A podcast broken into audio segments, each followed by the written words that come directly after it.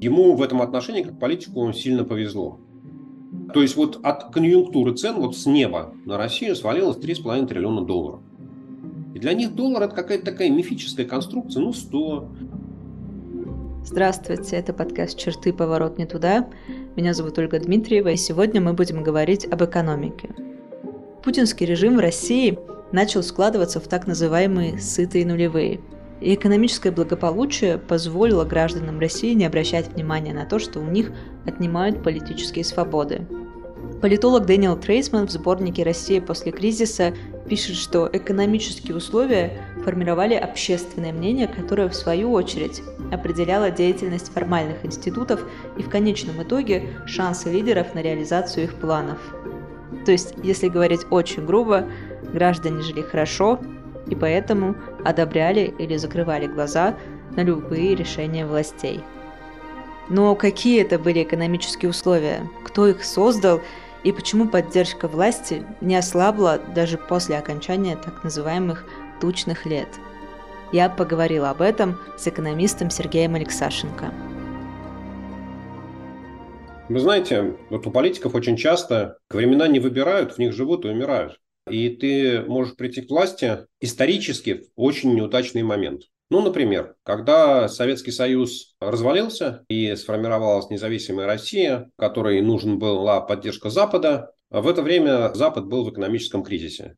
И все дискуссии политические шли вокруг того, как поддержать американскую, немецкую, французскую и так далее экономику. И, естественно, каждый политик больше думал о своем. После этого в 1992 году в Америке были президентские выборы, и где-то начиная там с мая-июня президент Джордж Буш-старший вообще перестал чем-либо интересоваться, потому что главный вопрос для американского президента – избраться на второй срок. И он выборы проиграл. Пришла новая команда, для которой Россия вообще для Клинтона внешняя политика, для России это где-то вообще как медведи на Красной площади. И, собственно говоря, получилось так, что и 92 и 93 год Россия получала много обещаний, но американская бюрократия не очень хотела чего-либо делать в поддержку России. Да, еще и цены на нефть в этот момент были низкие. Ну, то есть, вот, если говорить так объективно, внешние условия были неблагоприятными. Это, ну, вот некая констатация фактов. Знаете, как бывает на улице плюс 30 и солнышко, а бывает плюс 5 и холодный дождь. А еще и со снегом. В этой связи экономически Владимир Путин пришел к власти в очень удачное время. Ему в этом отношении, как политику, сильно повезло. Потому что он стал премьер-министром в августе 1999 года, а исполняющим обязанности президента 31 декабря 1999 года. В этот момент российская экономика уже вышла из кризиса 98-го, из жесткого финансового. А вообще-то говоря, вся такая структурная трансформация экономики закончилась где-то в 96-м, потому что в 97-м экономика начала уже потихонечку расти. Соответственно, болезненный кризис, дефолт, все эти меры 17 августа, они дали свои плоды, и в 99 году экономика росла 8-9% в год. Путин пришел на этой волне. Когда экономика поднялась, когда бюджет смог реструктурировать все свои долги, у бюджета появились деньги, После этого все поняли, что переход власти от Ельцина к Путину, что называется, вот тяжелейший политический кризис, да, когда был 98 год и правительство прокоммунистическое, примаковское, да, тем не менее оно не развернуло экономику назад, не стало заниматься национализацией. Вот, и выяснилось, что права собственности в России ну, в этом плане политически защищены. И, соответственно, там с 99 по 2003 год российские сырьевики те самые бизнесмены, олигархи, как угодно их называйте. Я сейчас безотносительно к тому, как они получили свою собственность, они поняли, что это их, и что на этом можно зарабатывать. С 1999 года по 2004 год добыча нефти в России увеличилась на 50% в физическом выражении. Ну, то есть стали в полтора раза больше нефти добывать. Ровно потому, что компании стали частными. Там производство черных и цветных металлов выросло на 30%. А вот газ, Газпром, который оставался государством, там добыча газа увеличилась всего на 10%. То есть эффект частной собственности, он сказался. Это случилось при Путине, но это не потому, что Путин, знаете, как мальчик ходит в первый класс, Сталин думает за нас. Пришла весна, наступит лето, спасибо партии за это. То есть то, что это случилось при Путине, это, в общем, не означает, что он к этому приложил какие-то усилия. Так сложилась внешняя ситуация. Соответственно, Дальше, к 2003 году начался рост цен на нефть. Россия смогла расплатиться с внешними долгами. И тут иностранные инвесторы поняли, что Россия стала привлекательным местом по долгам расплатилась, реструктурированная ОФЗ выплатила, экономика растет 7-8% в год, и, соответственно, в страну пошли иностранные инвестиции. То есть я не хочу сказать, что вообще никакой заслуги Путина, правительства Касьянова или кто там, Фродков был, не был. Они, в принципе, не ломали ту экономическую платформу, которая была создана в 90-е годы. Но и, собственно говоря, на этой платформе, вот на том, что было построено в 90-е годы, это, знаете, как вы сажаете яблоню, а яблоки достаются вашим детям. Вот то же самое и здесь. Реформы 90-х отдали плоды в начале 2000-х. И Путину они, что называется, упали с неба. И, конечно, для российского населения начало 2000-х, первые два президентских срока Путина, ну, это такое время процветания. Когда экономика растет 7-8% в год, то, в общем, и доходы населения растут, и рабочие места возникают, и зарплаты растут, и товары новые появляются, ну, ипотека пошла, все хорошо. Да? И, конечно, у населения с этим связаны самые приятные воспоминания, а постольку, поскольку власть заинтересована в том, чтобы объяснить, что это все благодаря Путину, а населению, честно говоря, не очень хочется разбираться, кто, что, почему. Самое главное, мы живем хорошо, да, и, значит, там царь правильно все делает. Вот такая ситуация получилась, да, вот, что называется, повезло. Начался экономический рост, и в этот момент к власти пришел Путин.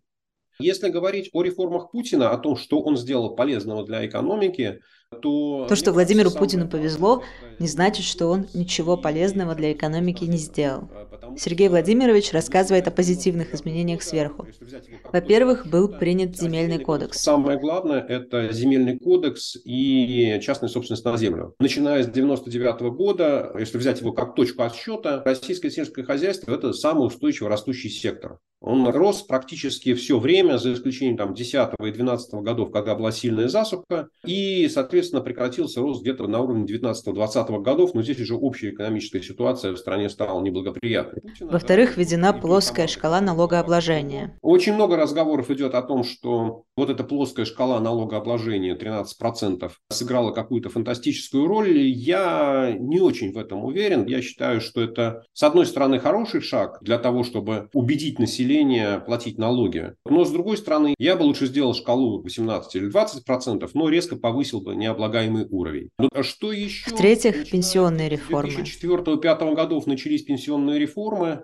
И даже вот есть такая международная планка, коэффициент замещения, соотношение средней пенсии к средней зарплате. Считается, что оно должно быть где-то на уровне 40%. И вот в это время где-то там Россия вышла на уровень 36-37%, и казалось уже еще немножко, еще чуть-чуть.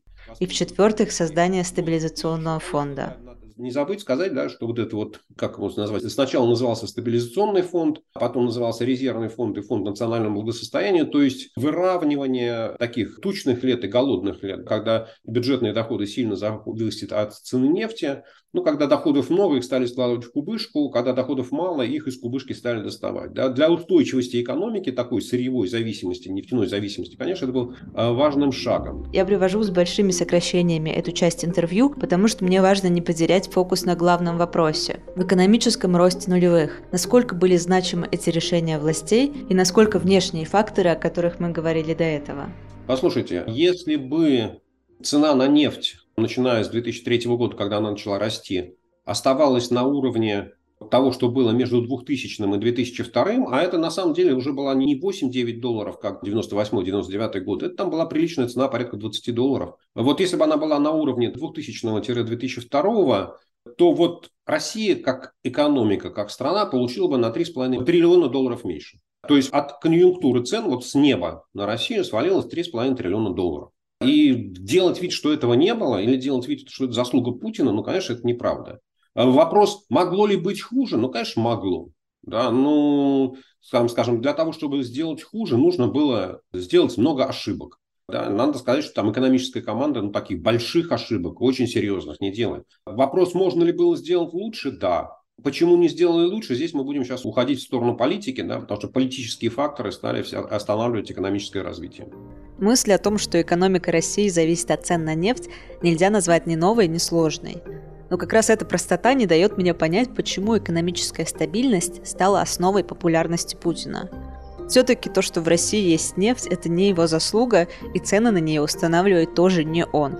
Мы опять должны говорить о пропаганде, ну, слушайте, ведь есть же люди, которые считают, что сегодня хорошая погода, потому что вчера по телевизору человек это пообещал. Но я бы не стал в этом отношении говорить, что Путин и аппарат, который его обслуживает, что они чем-то отличаются. Но если вы посмотрите на риторику американских президентов, французских, английских премьер-министров, ну, они тоже все хорошее в экономике приписывают себе и своим решениям, неважно, было это или не было, а все плохое приписывают чему-то такому внешнему влиянию. Я не встречал политика, который идет на выборы, да, и при этом говорит, я здесь ошибся, я здесь ошибся, и здесь я плохо, и косяк из-за меня. Ну, так не бывает, да. Это свойство любого политика. Другое дело, что в демократических странах есть свободная пресса, есть доступ оппозиционных политиков к средствам массовой информации, есть возможность критики, есть возможность общения с избирателем, да, и это позволяет избирателю выслушивать разные аргументы и делать свое суждение. Поэтому, скажем, проблема не в том, что путинская администрация приписывает все хорошее в экономике Путину. Проблема в том, что путинская администрация лишает страну политической конкуренции, лишает страну свободы слова. Ну, вот где лежит проблема. Итак, экономический рост нулевых обеспечили в первую очередь внешние факторы. Я повторю их. Плоды реформ 90-х, рост нефтяных цен и приток иностранного капитала. Что было с ними после 2008 года и почему это ощущение стабильности никуда не делось? После кризиса 2008 года все это закончилось. Ни один из этих факторов не стал работать. Нефтяные цены, они поднялись до высокого уровня, но до 100 долларов еще доходили. В 2013 году это было даже 108 долларов. Но, в принципе, вот уже там выше они не пошли. Да? То есть прироста цен не было. Иностранные инвесторы в России в кризис 2008 года очень много потеряли. Выяснилось, что большое количество российских заемщиков, банков, компаний, олигархов, они не смогли расплатиться по кредитам, и поэтому приток иностранного капитала стал меньше, а плоды реформ 90-х стали потихонечку зачеркиваться политическими факторами, да, потому что там политическая конкуренция уничтожалась, свобода слова уничтожалась, там активы у, олига... у бизнесменов отбирались. И, собственно говоря, почему не было продолжения роста? Ну, ровно потому, что ни одного нового фактора роста не было. А экономическая политика становилась только хуже, хуже, хуже. Почему население на это не отреагировало? Во-первых, чтобы мы понимали, середина 2008 года – это пик подъема. А, соответственно, конец первого квартала 2009 года – это дно кризиса. За три квартала российская экономика упала на 10%. Падение было очень серьезным. Кризис был очень жестким. Но опять падение в значительной мере было связано с падением нефтяных цен. Начиная с конца первого квартала 2009 года начали расти нефтяные цены, и они стали вытягивать российскую экономику. И к 2012 году, в принципе, экономика вышла на докризисный уровень. И еще там даже 12-13 год и начало 14 чуть-чуть, чуть-чуть подрастало. И, в принципе, вот такой вот пик уровня жизни, пик благополучия российского населения, это вот где-то там конец 13-го, начало 14 года.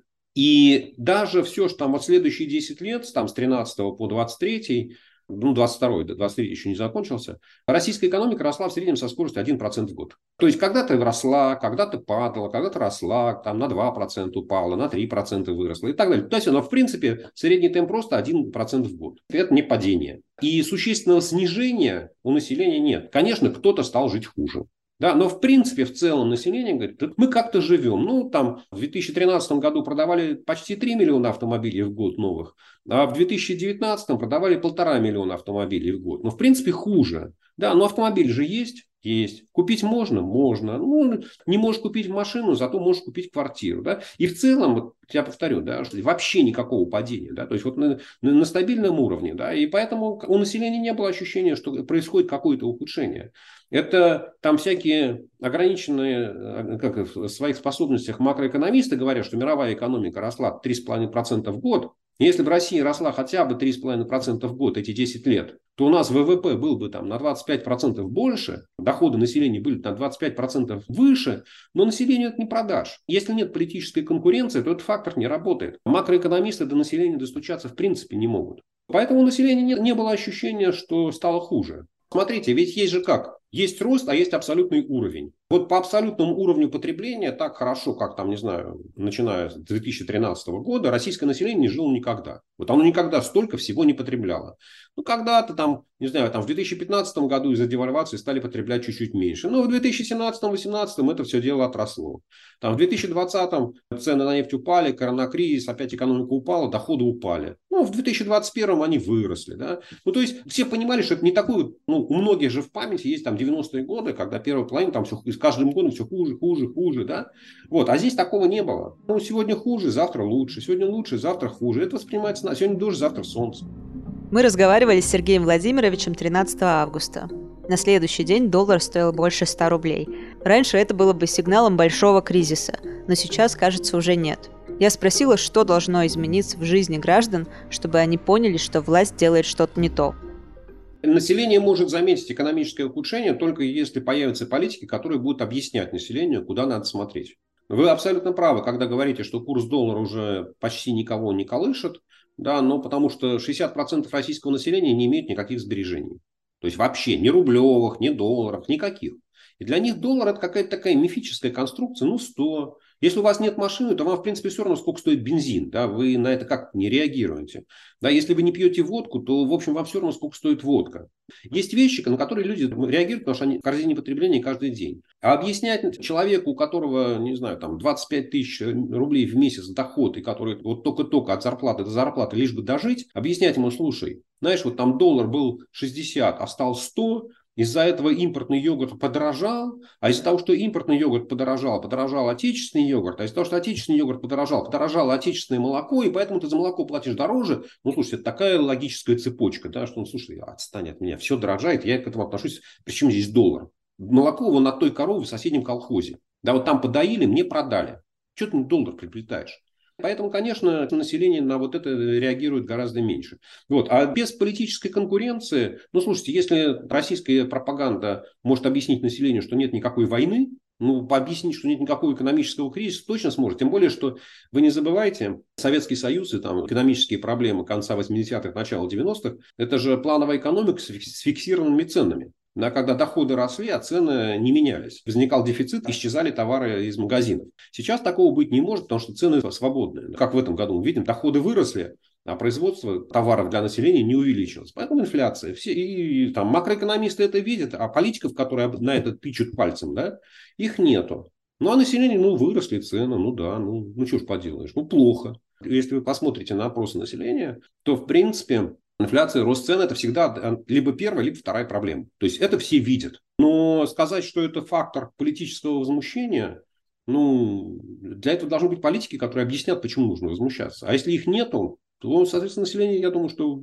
Я не очень понимаю, какие экономические проблемы могут заставить россиян, что называется, сказать Путину «нет». Ну, то есть, получается, по аналогии с 90-ми, когда была массовая безработица, массовая невыплата зарплат. Пока вот таких глобальных проблем не будет, на вот это постепенное ухудшение экономической ситуации люди будут смотреть смиренно. Ну, послушайте, вот нельзя сравнивать ситуацию с тем, что было начало 90-х. К концу жизни Советского Союза Советский Союз производил танков больше, чем остальной мир вместе взятый. Было огромное количество танковых заводов, они что-то производили. За эти танки платилась зарплата. Вот как только Советский Союз исчез, эти танки перестали заказывать. И большое количество людей потеряли работу. А еще перестали шить кирзовые сапоги 34-35 размера, а еще перестали, не знаю, производить автоматы Калашникова, еще кучу-кучу всего разного. А то, что советская экономика производила, какие-нибудь там персональные компьютеры, цветные телевизоры, видеомагнитофоны, они оказались неконкурентоспособными. И предприятия же закрывались не потому, что кто-то насильно закрывал, потому что они не могли произвести ничего конкурентоспособного. И вот когда я говорил, да, что там с 97 года года экономика начала потихонечку расти, к 1997 году все вот такие заводы, которые не смогли приспособиться, они закрылись. Поэтому сейчас реально жестоким ударом по российской экономике будет прекращение войны, потому что сразу резко упадет объем военных заказов, соответственно, вот эти вторые и третьи смены на оборонных предприятиях закроются, тех людей, которых призывали на вторую и третью смену, их выгонят, мобилизованные 300 тысяч или сколько их осталось живых вернутся на свои рабочие места, и скажут, слушайте, мне платили 250 тысяч, а ты мне предлагаешь 37 тысяч? Не, я на такие деньги работать не буду. Я лучше пойду морду бить и это самое, деньги отбирать. Вот, вот это, то есть как не жестоко это звучит, да, но вот ударом по российской экономике будет прекращение войны.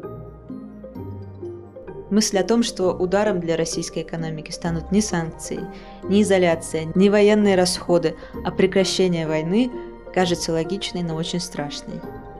Поэтому мы хотим продолжить говорить о том, как именно связана политическая позиция граждан с тем, насколько богато и благополучно они живут. Если вы хотите рассказать о том, как на себе ощущали перемены в экономике страны, пишите нам через социальные сети «Черты». Это был подкаст «Поворот не туда», в котором мы говорим о том, как Россия пришла к войне и диктатуре и какую роль в этой истории сыграли граждане. Подписывайтесь на наш подкаст И оставляйте, пожалуйста, комментарии и оценки. Нам важно ваше мнение, а также это помогает другим узнать о нашем подкасте.